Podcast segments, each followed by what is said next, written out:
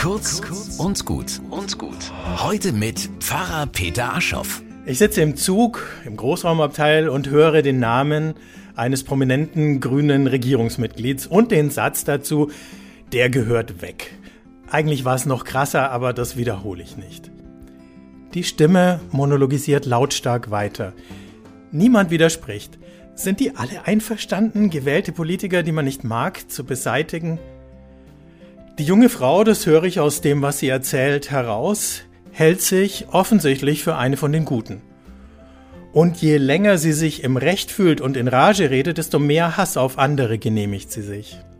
Selbstgerechtigkeit ist ein starkes Gefühl. Sie verleitet mich, Gott zu spielen. Mir fällt eine Szene aus der Bibel ein. Da wird Jesus guter Meister genannt und er weist das sofort zurück. Gott allein ist gut. Jesus weiß genau, wie brutal und übergriffig selbstgerechte Menschen sein können. Auch ich bin nicht Gott. Ich bin nicht immer gut.